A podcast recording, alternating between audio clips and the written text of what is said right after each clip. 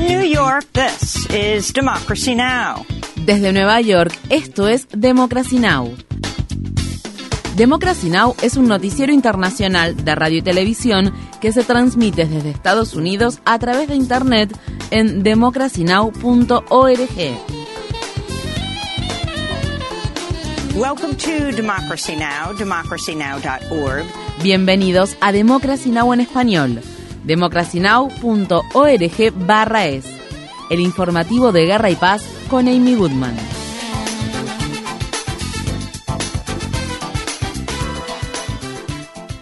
En Canadá, las autoridades declararon el estado de emergencia en West Kelowna, una ciudad situada en la provincia de Columbia Británica, debido a que el tamaño de un incendio forestal en curso se ha triplicado. Miles de personas han sido evacuadas. Mientras tanto, continuaron las evacuaciones masivas en Yellowknife, capital de los territorios del noroeste de Canadá, donde se ha ordenado a sus 20.000 habitantes que abandonen la ciudad.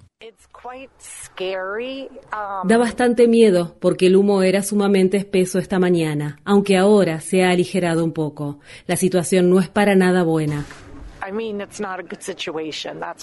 Más de mil focos se encuentran actualmente activos en Canadá en lo que constituye la peor temporada de incendios forestales de su historia. En Hawái, el director de la Agencia para el Manejo de Emergencias de Maui, Herman Andaya, renunció a su cargo alegando motivos de salud. Esto ocurre una semana después del inicio de los mortíferos incendios forestales que han asolado a la isla y un día después de que Andaya defendiera la decisión de no activar las sirenas para advertir a la población mientras las llamas se acercaban a miles de viviendas y negocios. Las autoridades han confirmado la identidad de seis de las víctimas de los incendios, mientras se anticipa que el número de muertes, que hasta el momento es de 111, aumente en los próximos días. Mientras tanto, crece la preocupación ante la posibilidad de que suceda una gentrificación climática tras la tragedia. Muchos nativos hawaianos ya habían perdido sus tierras debido a la creciente crisis inmobiliaria que ha convertido a Hawái en el estado más caro para alquilar o poseer una vivienda en Estados Unidos. Los hawaianos y residentes de la isla han denunciado haber recibido llamadas abusivas de promotores inmobiliarios que pretendían comprar sus propiedades. El huracán Hillary ha escalado a categoría 4 en su paso por la costa del Pacífico de México y se pronostica que causará intensas lluvias e inundaciones en algunas áreas del suroeste de Estados Unidos y el noroeste de México durante este fin de semana. En el territorio español de las Islas Canarias, miles de personas han sido evacuadas a consecuencia del incendio forestal que se desató el martes en Tenerife y que sigue ardiendo fuera de control. Tenerife, una popular isla turística, ha registrado este verano temperaturas superiores a la media, al igual que el resto de España y Europa. Se pronostica que la próxima semana podrían alcanzarse temperaturas récord en varias regiones del continente europeo.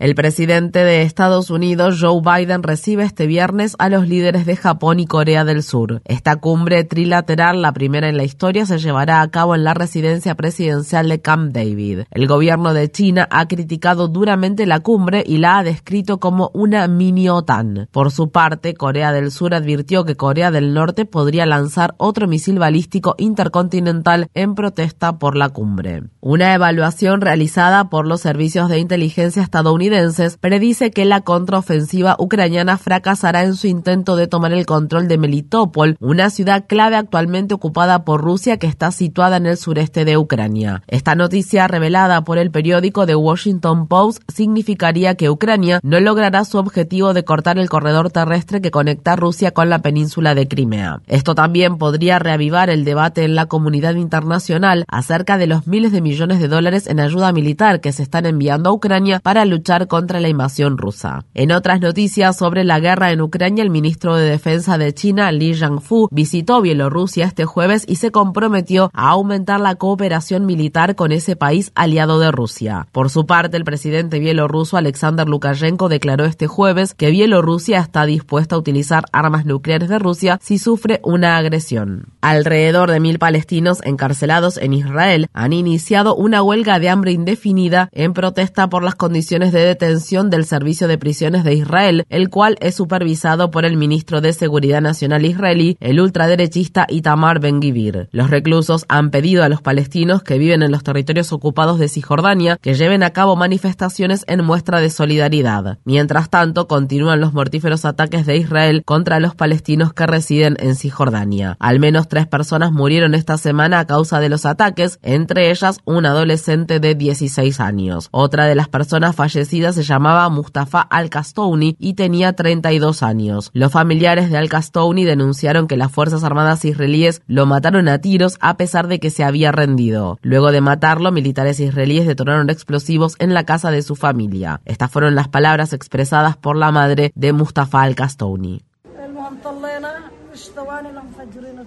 Vimos que hicieron estallar la casa en cuestión de segundos. La zona de las escaleras estaba abarrotada de soldados israelíes y también los edificios cercanos.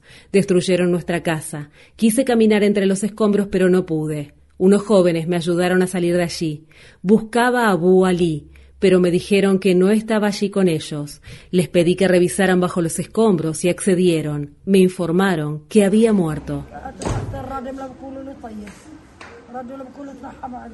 La ciudadanía de Guatemala acude este domingo a las urnas en unas elecciones presidenciales que han generado una gran expectación entre el candidato progresista Bernardo Arevalo y la ex primera dama Sandra Torres. Una nueva encuesta muestra que Arevalo, el candidato del movimiento Semilla, lleva la delantera. Estas fueron las palabras que Arevalo expresó en julio en una conversación con el Centro de Estudios Consejo Atlántico.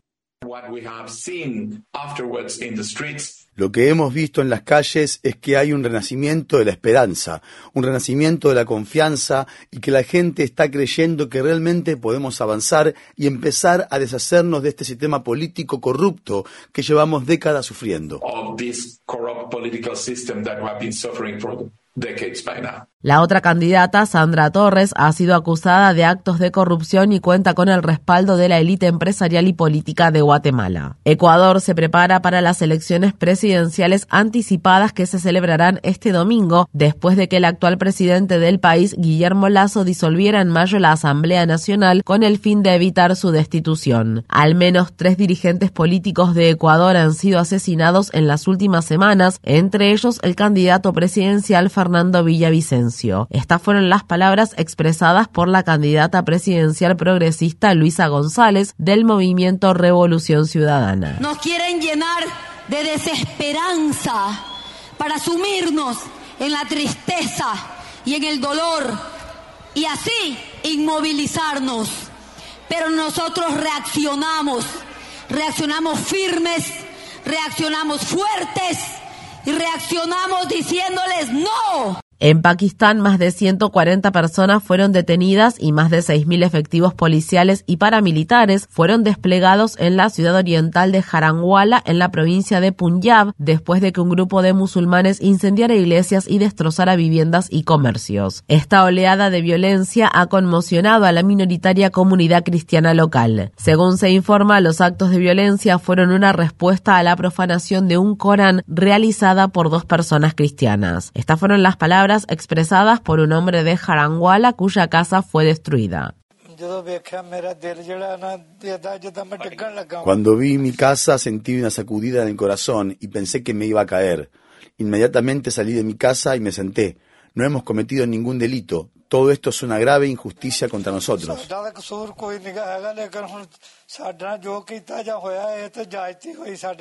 El primer ministro interino de la provincia de Punjab, Mohsin Naqvi, se comprometió a indemnizar a las víctimas por sus pérdidas. Mientras tanto, líderes religiosos musulmanes se unieron a sus homólogos cristianos para pedir que los responsables rindan cuentas por sus acciones y las minorías vulnerables sean protegidas. Estas fueron las palabras expresadas por el clérigo musulmán Tahir Mehmood Ashrafi. Señor presidente de la Corte Suprema de Pakistán, la nación le exige que establezca un tribunal junto a la iglesia donde fue vandalizada la Santa Cruz y que celebre un juicio y emita un veredicto en el plazo de un mes. La nación quiere que se castigue a los culpables.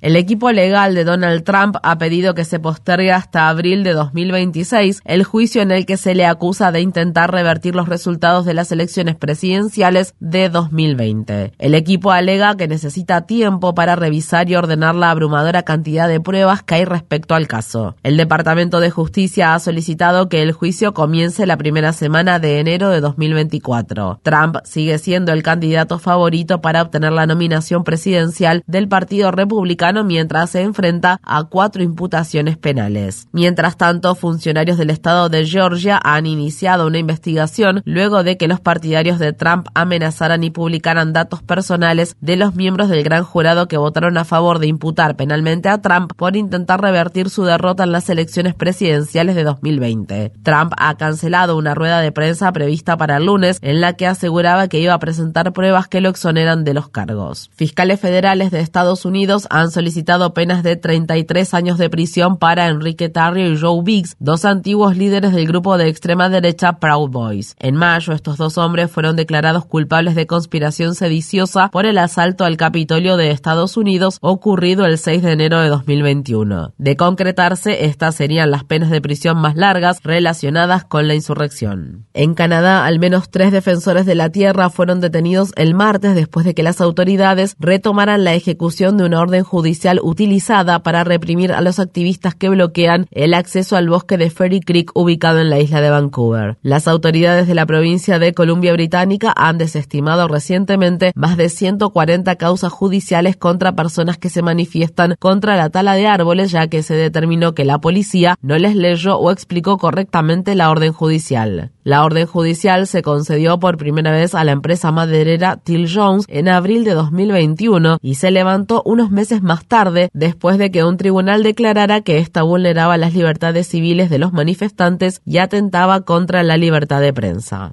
En Estados Unidos, un nuevo estudio muestra que los menores latinos que viven en estados que tienen leyes restrictivas contra los derechos de los migrantes tienen una mayor probabilidad de enfrentar problemas de salud mental y afecciones crónicas de salud física. El estudio afirma que las leyes de índole racista que dificultan el acceso a la atención sanitaria, la vivienda asequible, la educación y el empleo estable han contribuido al empeoramiento del asma, la diabetes y otras dolencias físicas, así como a graves problemas de salud mental como la de depresión entre los menores latinos de entre 3 a 17 años de edad. Alaska, Alabama y Nebraska son los peores estados en ese sentido.